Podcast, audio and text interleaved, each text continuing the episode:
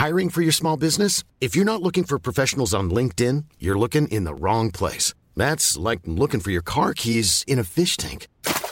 LinkedIn helps you hire professionals you can't find anywhere else, even those who aren't actively searching for a new job but might be open to the perfect role. In a given month, over 70% of LinkedIn users don't even visit other leading job sites. So start looking in the right place. With LinkedIn, you can hire professionals like a professional. Post your free job on linkedin.com slash people today.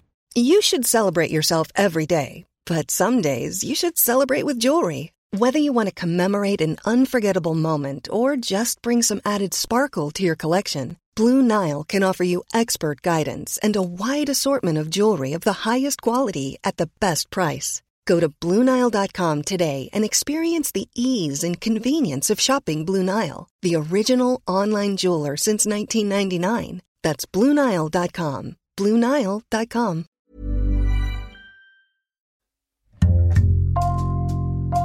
Bonjour, c'est Jules Lavie pour Code Source, le podcast d'actualité du Parisien. Colette Marin-Catherine a 93 ans. Elle habite en Normandie, à Caen. Résistante, elle a perdu l'un de ses frères pendant la guerre, Jean-Pierre, mort en déportation à l'âge de 19 ans. Colette a fait l'objet d'un reportage et fin avril, à Los Angeles, ce film a reçu l'Oscar du meilleur court-métrage documentaire. Le Parisien a raconté cette histoire le 26 avril et chez Code Source, on a voulu prendre le temps d'écouter Colette Marin-Catherine.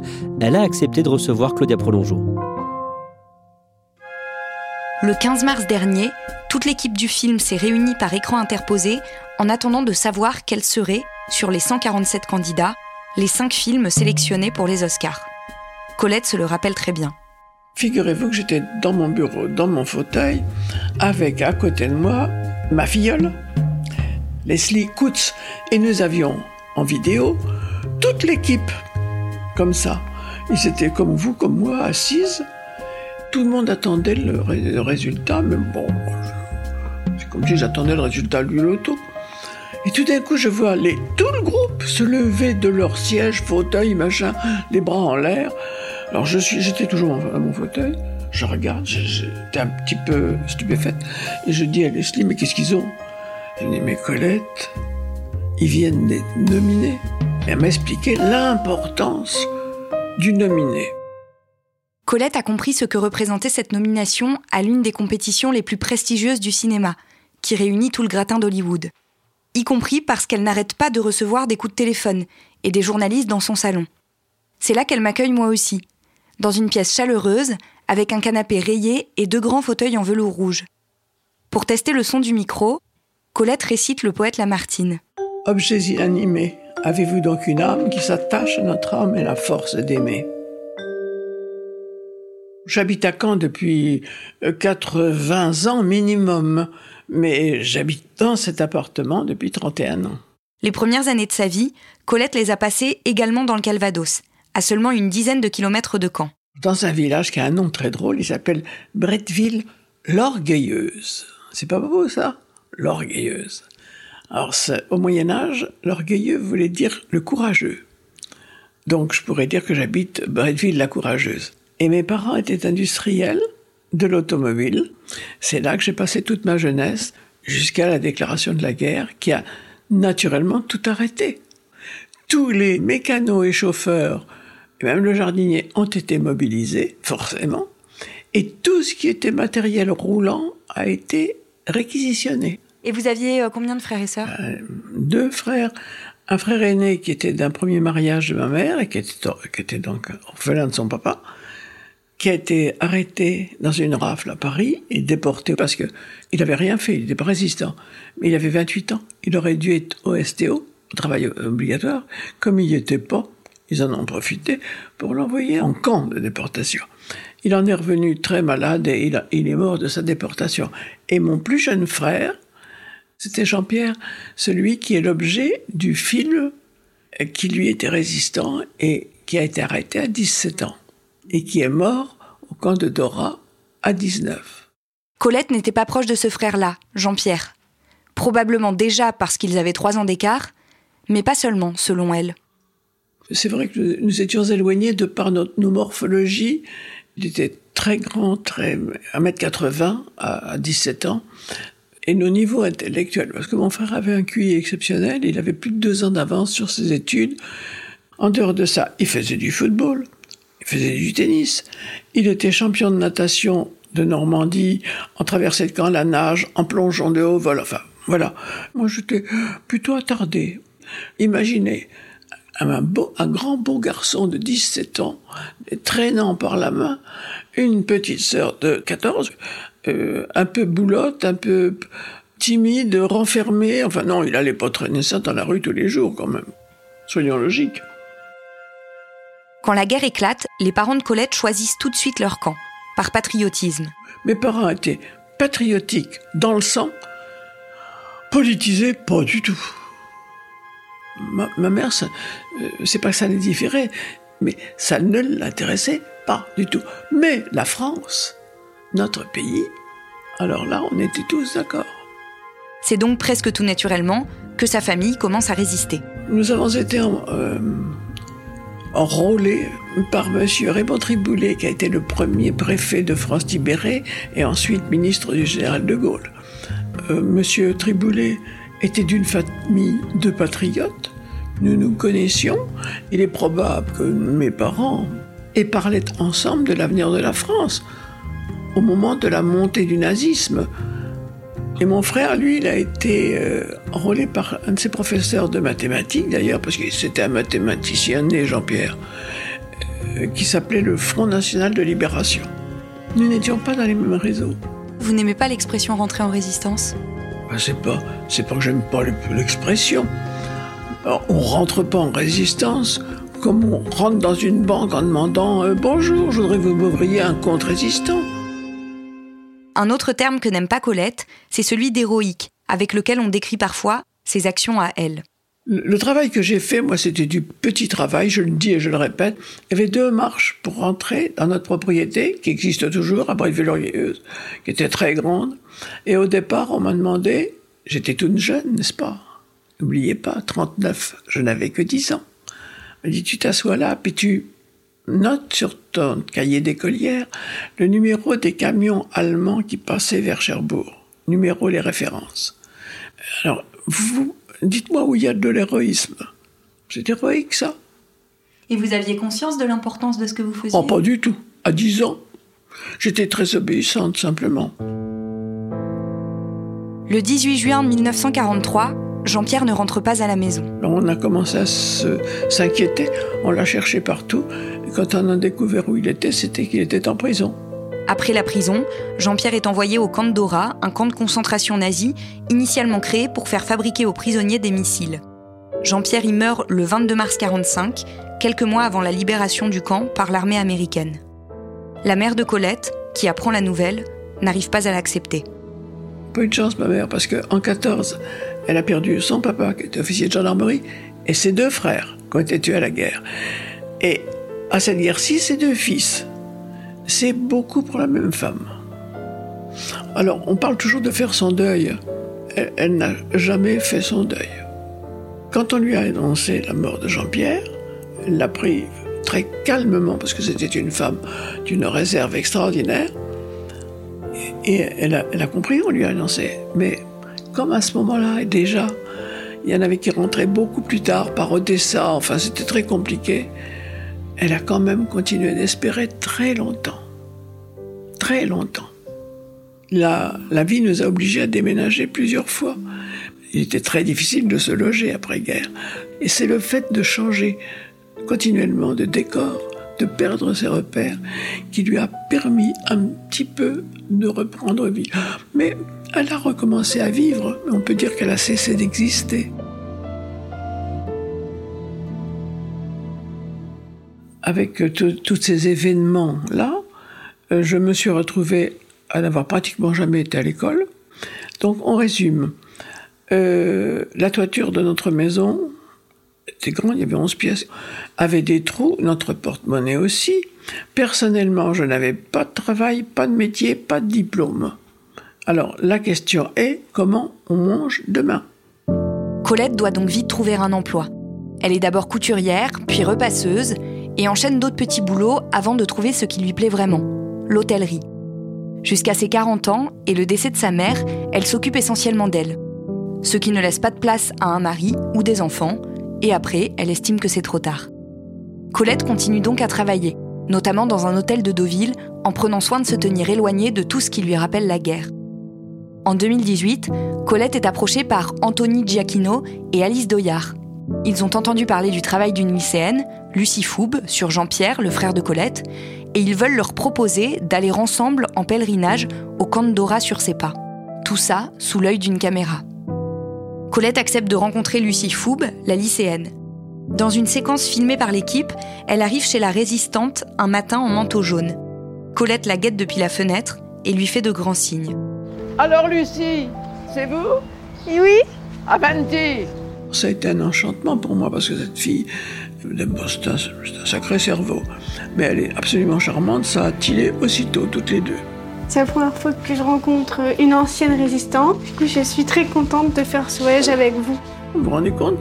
Elle avait 17 ans, l'âge où mon frère a été arrêté, le même âge. C'est touchant. C'est ainsi qu'on suit Colette et Lucie, bras dessus bras dessous, dans leur pèlerinage au camp de Dora. Quel était le caractère de Jean-Pierre? En acier, s'il avait décidé de traverser un mur, tant pis pour le mur. Il était redoutable hein, de volonté. Bon, il avait d'avance sur ses études, un esprit euh, méthodique, mathématique, euh, voilà. Au départ, la nonagénaire n'a pas envie d'aller en Allemagne. Mais la présence de la lycéenne, qui n'a pas grandi avec le souvenir de la guerre, l'apaise. Un des moments du film les plus poignants est celui où Colette et Lucie pénètrent dans le four crématoire de Dora. Est-ce que vous êtes en colère en étant ici? En colère, j'ai dé j'ai dépassé la colère. Je suis. Je suis un peu dépassée par l'horreur. C'est atroce puisque vous avez le, brancard de fil métallique. Normalement, il n'y a pas de tissu, c'est normal puisqu'on met dessus que des cadavres. Devant le four, là, j'ai vraiment vu partir mon frère. C'est là où j'ai senti que- qu'il était plus là, voilà. Par contre, je suis très heureuse parce que à Bretteville, l'orgueilleuse, n'est-ce pas, on a fait une cérémonie, on a posé une bière du souvenir dans le trottoir de notre maison, et à cette euh, occasion-là, j'avais rapporté une grosse botte de muguet et de terre de Dora que l'on a incluse dans le jardin. Dans la terre de Dora, il y a forcément, dans, les arbres, dans une molécule qui lui appartient. Et pour moi, entre la pierre et, le, et le- la terre, pour moi, mon frère, il est rentré à la maison. Il est à nouveau chez lui.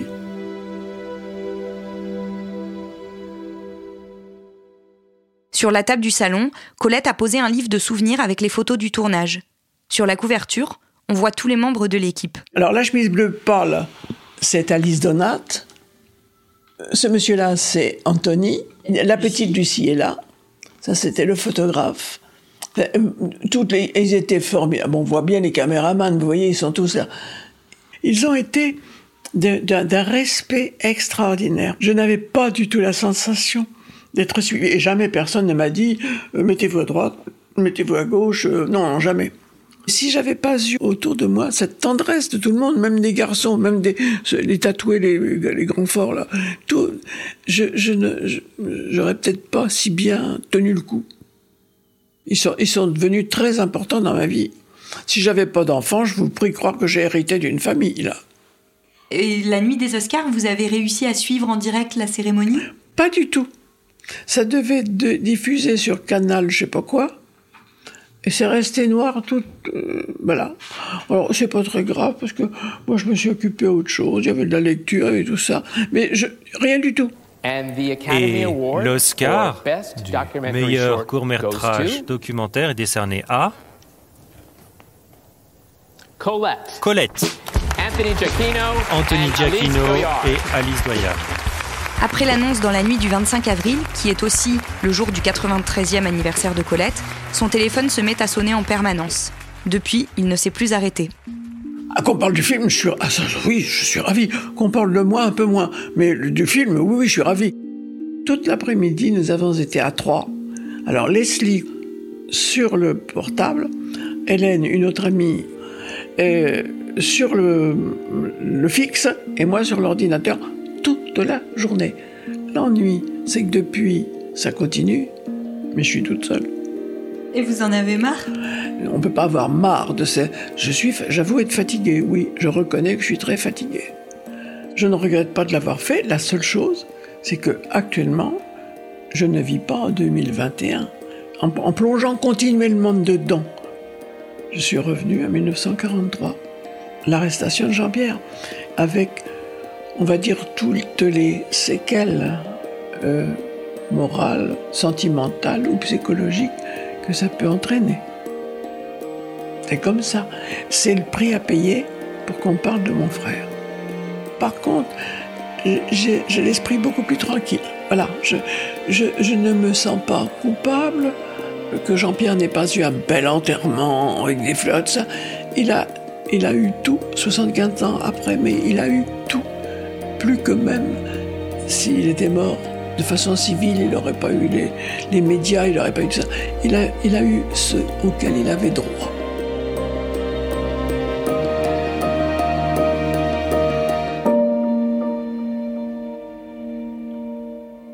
Claudia, elle est très touchante, Colette, quand elle parle de son frère euh, ou aussi quand elle parle de l'équipe du film. Oui, elle a développé une relation vraiment très privilégiée avec euh, l'équipe du film, notamment avec une jeune femme qui s'appelait euh, Théodora. Et quand j'étais chez elle, pendant notre entretien, euh, le téléphone a sonné et c'était justement Théodora qui, qui l'appelait pour prendre de ses nouvelles. Et Colette m'a expliqué à cette occasion que cette jeune femme l'avait particulièrement soutenue et aidée pendant le tournage, qu'elle avait poussé son fauteuil roulant tout le temps, qu'elle lui avait tenu la main. Et elle m'a dit en plaisantant, je pense que si j'avais été avec ma mère, on n'aurait pas pris mieux soin de moi. Et Lucie Foub, la lycéenne qu'on voit euh, avec elle dans le documentaire, qu'est-ce qu'elle fait maintenant? Alors Lucie, actuellement, elle est en Cagne à Boulogne-sur-Mer, spécialisée en histoire-géographie. Et après cette année, donc sa deuxième année de prépa, elle aimerait faire un master de recherche à Strasbourg. Elle avait envie d'aller à Strasbourg parce qu'elle avait envie de changer de région. Et ça tombe très bien puisqu'il y a justement un professeur spécialisé sur la Seconde Guerre mondiale euh, qui vient d'y arriver et qui donc va pouvoir l'accompagner pour son master et plus tard pour son doctorat puisqu'elle aimerait en faire un aussi. Merci Claudia Prolongeau et merci à Esteban Pinel pour son aide. Cet épisode a été produit par Thibault Lambert et Salomé Robles, réalisation Julien Moncouquiol. Code Source est le podcast d'actualité du Parisien, disponible chaque soir du lundi au vendredi. Pour ne rater aucun épisode, abonnez-vous sur Apple Podcast, Google Podcast ou encore Podcast Addict. N'hésitez pas à nous écrire code source at leparisien.fr. Et puis si vous aimez Code Source, dites-le nous en laissant des petites étoiles ou un commentaire sur votre appli préférée. Mom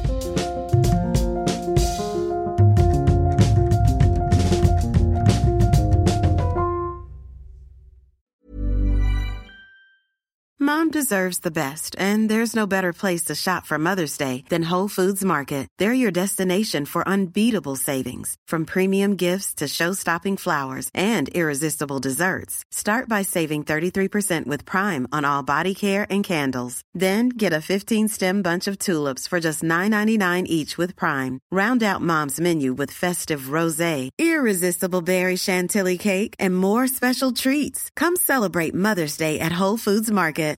Hi, I'm Daniel, founder of Pretty Litter. Cats and cat owners deserve better than any old fashioned litter. That's why I teamed up with scientists and veterinarians to create Pretty Litter. Its innovative crystal formula has superior odor control and weighs up to 80% less than clay litter. Pretty Litter even monitors health by changing colors to help detect early signs of potential illness. It's the world's smartest kitty litter.